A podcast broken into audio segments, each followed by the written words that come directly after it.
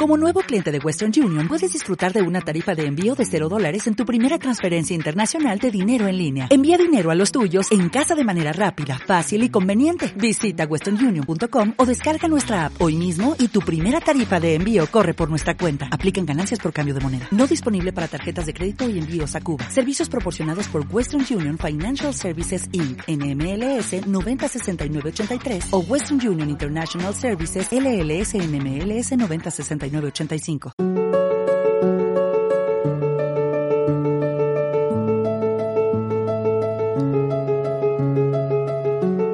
Bienvenidos a Realidades Aparentes, un podcast de filosofía, historia y por supuesto historia de la filosofía.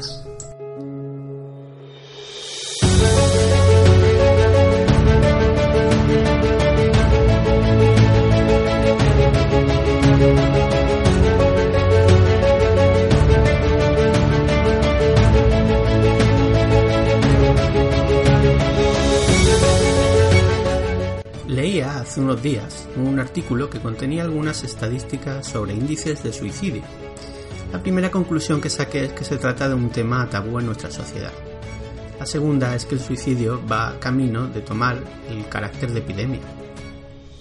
Cada vez se producen más suicidios en la sociedad teóricamente más segura y cómoda de la historia. No sé qué pasa por la cabeza de alguien que decida apearse del mundo, aunque sospecho que tiene que ver más con una percepción del sinsentido, de no futuro, que va más allá de la problemática real que pueda estar sufriendo el individuo. Quizá un efecto secundario de la nueva sociedad neoliberal en la que estamos inmersos. El juego consiste en pasar el dinero del bolsillo de tu cliente a tu bolsillo. Ya, pero si puedes hacer que el cliente también gane dinero, todos salimos beneficiados, ¿correcto? No. Regla número uno en Wall Street.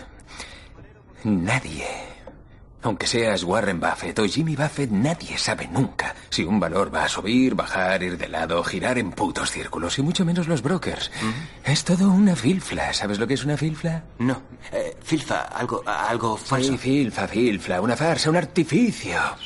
Pura fantasía. No existe, no se posa, no es material, no sale en la tabla periódica, es jodidamente irreal. Vale, vale. vale. Sígueme. No creamos nada, no construimos nada. No. Si tienes un cliente que compró acciones a 8 y ahora se venden a 16, el cabrón se pone contento, quiere venderlas, liquidarlas, coger su puta pasta y volver a casa. No permites que lo haga. Vale. Eso lo haría real. Ya. No, ¿qué haces? Se te ocurre otra brillante idea. Mm. Una idea especial. Otra situación, otras acciones para reinvertir sus ganancias. Y más si puedes. Y lo hará una y otra vez porque son unos putos adictos. Y seguimos haciéndolo una y otra y otra vez. Mientras tanto, él cree que se está forrando y es cierto sobre el papel. Hmm. Pero tú y yo, los brokers, nos embolsamos dinero contante y sonante con las comisiones, hijo puta. Vale. Albert Camus, o Camus, trató ampliamente esta cuestión del suicidio en su ensayo El mito de Sísifo, aunque más bien desde un punto de vista filosófico. Para Camus no hay problema filosófico más serio que el del suicidio. En la mitología griega, Sísifo hizo enfadar a, Zeus. Como castigo, lo privó de la vista y lo condenó a subir un peñasco hasta la cima de una montaña. Cada vez que Sísifo llegaba a la cima, el peñasco volvía a caer, y éste debía recomenzar la tarea, y así de forma indefinida durante toda su vida. Partiendo de este mito, en el que Camus observa similitudes con la propia existencia del ser humano, plantea lo que él llama la filosofía del absurdo. Si nuestras vidas son absolutamente futiles, ya que nuestra existencia ni siquiera dejará huella en el universo, hagamos lo que hagamos, ¿tiene algún sentido vivir la vida? En todo caso, voy a tratar de huir del existencialismo de Camus y bajar un poco más a lo mundano del asunto, a lo que nos atañe a los habitantes de este siglo XXI. Leía no hace mucho la psicopolítica del filósofo Han Byung-chul que reflexiona sobre el papel de la sociedad neoliberal en la percepción que tenemos como individuos a cuál debe ser el sentido que le damos a nuestra vida. Ham dice que el capital representa la nueva trascendencia y por ende ya no trabajamos para nuestras necesidades sino para el capital. Nos dice que en el momento en que el capital se erige como una nueva trascendencia, en un nuevo amo, en definitiva, la política acaba convirtiéndose de nuevo en esclavitud. Se convierte en un esbirro del capital. El nuevo modelo, y podemos verlo en las empresas emergentes, eh, buscan hacernos creer que estamos al mando. Ya no somos empleados, sino nuestros propios jefes. Da igual que me tenga que pasar el día montado en una bicicleta jugándome la vida para repartir comida. Da igual que no esté asegurado ni tenga un contrato laboral. Eso es lo de menos. Lo importante es que soy mi propio jefe, un emprendedor. En definitiva, que yo estoy al mando y no hay ningún jefe que me explote, ¿no? ¿No se trata de una suerte de nuevo comunismo en el que el trabajador es dueño del fruto de su trabajo? A este respecto, eh, Han señala un nuevo agente explotador, que es ni más ni menos que el propio trabajador. Nos dice que el sujeto del rendimiento, que se pretende libre, es en realidad un esclavo. Es un esclavo absoluto en la medida en que sin amo alguno se explota a sí mismo de forma voluntaria. Pero esta precariedad no solo se da en el trabajo más, digamos, manual, también en el intelectual. Remedios Safra, en su ensayo El entusiasmo, hace un análisis sobre la precariedad laboral de los jóvenes nacidos a finales del siglo XX. Eh, se trata, pues, de un ensayo sobre el sujeto precario en los trabajos culturales, creativos y académicos contemporáneos en el marco de la agenda neoliberal y el mundo en red, donde analiza cómo la vocación y el entusiasmo son instrumentalizados hoy por un sistema que favorece la ansiedad, el conflicto y la dependencia en beneficio de la hiperproducción y la velocidad competitivas. ¿Qué coño quieres? Acabo de enterarme de la venta de Bluestar. ¿Por qué? Anoche estuve leyendo a Rudy el cuento del osito y el tarro de miel. Ya sabes lo que pasó. Metió el morro en el tarro de miel y se quedó pegado. Para eso haberle leído Pinocho. Gordon, creí que ibas a poner en pie la aerolínea, no a hundirla. Te has aprovechado de mí. Eres un ciego que anda por el mundo sin bastón. Un tonto y su dinero nunca están mucho tiempo juntos. ¿Por qué tenías que hundir esa compañía? Porque es hundible, ¿te enteras? Le eché otro vistazo y cambié de opinión. Si esos hombres pierden su empleo, no tienen a dónde ir. Mi padre lleva trabajando allí 24 años. Le di mi palabra. Lo que importa es el dinero. El resto es conversación. Anda, Buddy, seguirás siendo presidente, ¿de acuerdo? Cuando llegue el momento, serás un hombre muy rico. Con la pasta que vas a ganar, tu padre no necesitará trabajar un día de su vida. Dime, Gordon. ¿Dónde termina todo, eh? ¿Detrás de cuántos yates puedes hacer esquí acuático? ¿Cuándo tendrás suficiente? No es cuestión de tener suficiente. Esto es un juego. Alguien pierde y alguien gana. El dinero ni se gana ni se pierde, sencillamente pasa de una mano a otra, como por arte de magia. ¿Está claro? Ese cuadro de ahí lo compré hace 10 años por 60 mil dólares. Hoy en día vale 600 mil.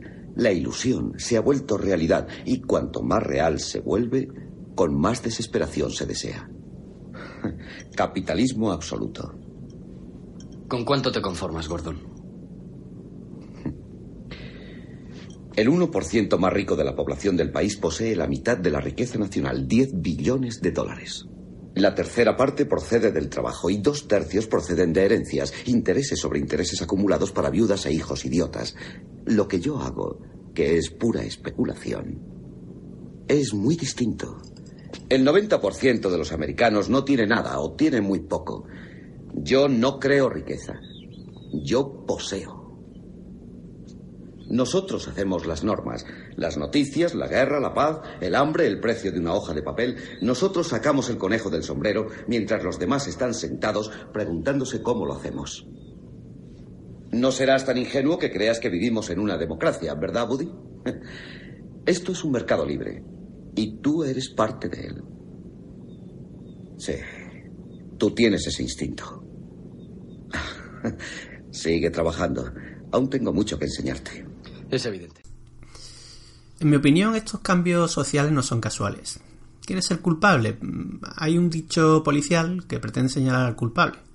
¿A quién beneficia el crimen? En este caso está claro, al capital y por lo tanto al poder.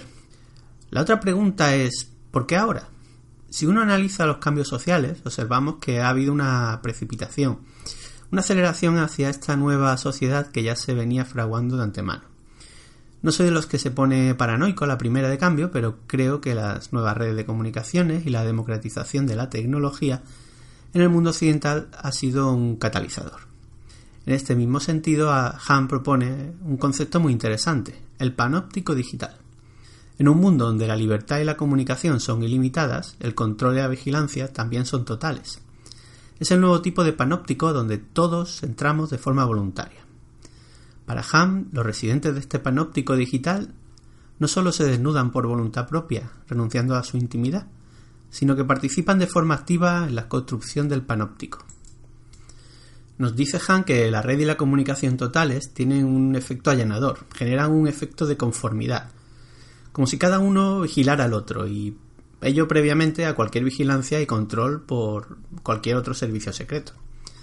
No creo que haya que recurrir a ejemplos concretos. Cualquiera que escriba un tuit que se salga de lo que es la opinión común es atacado y vilipendiado hasta rayar en lo absurdo. Por tanto, esa entelequia que nos gobierna, el poder, no solo consigue una perfecta vigilancia de su ganado productivo, la cosa va mucho más allá. No es casualidad que la nueva tecnología de moda sea el Big Data, el análisis de grandes cantidades de datos generados todos los días por el hecho de usar tecnología, sin que ni siquiera seamos conscientes de ello. Desde el momento que el Big Data permite hacer pronósticos sobre el comportamiento humano, el futuro se convierte en predecible y controlable. Para Ham, el me gusta es el amén digital. Cuando hacemos clic en el botón de me gusta, nos sometemos a un entramado de dominación. El smartphone no es solo un eficiente aparato de vigilancia, sino también un confesionario móvil. En este escenario, el sujeto deviene mercancía susceptible de ser utilizada y también vendida y comprada en pos de la religión del consumo, sin entrar en la compra y venta de esos datos personales que generamos. Así pues, nos presumimos libres, pero la realidad es muy diferente, la del sujeto sometido sin ser consciente de ello. No se trata de un sentimiento basado en la prohibición o la merma de derechos, no. Es una dominación julleriana, se trata de complacer y colmar, de hacernos dependientes, no se trata pues de una libertad como libre elección, sino como una elección entre distintas ofertas. El Big Data facilita la creación de esa oferta limitada, pero adaptada al individuo, que se piensa libre porque puede elegir aquello que en cada momento cree necesitar. Paradójicamente, una sociedad tecnificada, que debería hacernos más productivo y descargar al trabajador, tiende a todo lo contrario. Veía no hace mucho el documental Take Your Pills, donde se analiza el creciente consumo de pastillas para aumentar el rendimiento laboral, para poder seguir siendo una ficha válida, aunque se sea un peón, en el tablero del ultracompetitivo mundo de la empresa. Así que, lejos de mejorar nuestra vida, cada vez se nos exige más y más. Más productividad, más horas de trabajo, más parte de nuestra vida y de nuestra alma. Y lo peor es que, muchos, que en muchos casos esa exigencia proviene del propio trabajador, que se ve a sí mismo como un competidor en una carrera absurda. No tiene ningún sentido, ¿verdad? De nuevo Hall lo expone con bastante lucidez. Nos dice que la permanente optimización personal, que coincide totalmente con la optimización del sistema, es destructiva. Conduce a un colapso mental. La optimización personal se muestra como la autoexplotación total. En un mundo así no es complicado que todos acabemos con depresión y saltando desde un quinto piso, así que el sistema recurre a lo emocional, a una suerte de psicología positiva. Seguro que en tu Facebook está lleno de mensajes motivacionales, mensajes positivos, una falsa positividad que trata de estimular tu alma. Se antoja pues extraño que cuando menos horas deberíamos dedicar al trabajo y más a cultivarnos como persona, sea precisamente cuando más autoexigencia hay en los trabajadores.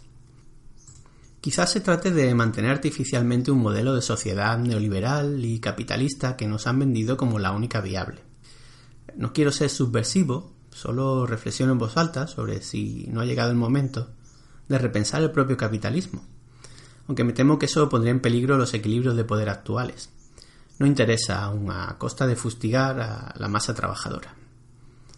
En todo caso, el objetivo final sigue siendo el de siempre, que consumamos, que sigamos consumiendo hay que echar leña al fuego para que siga vivo.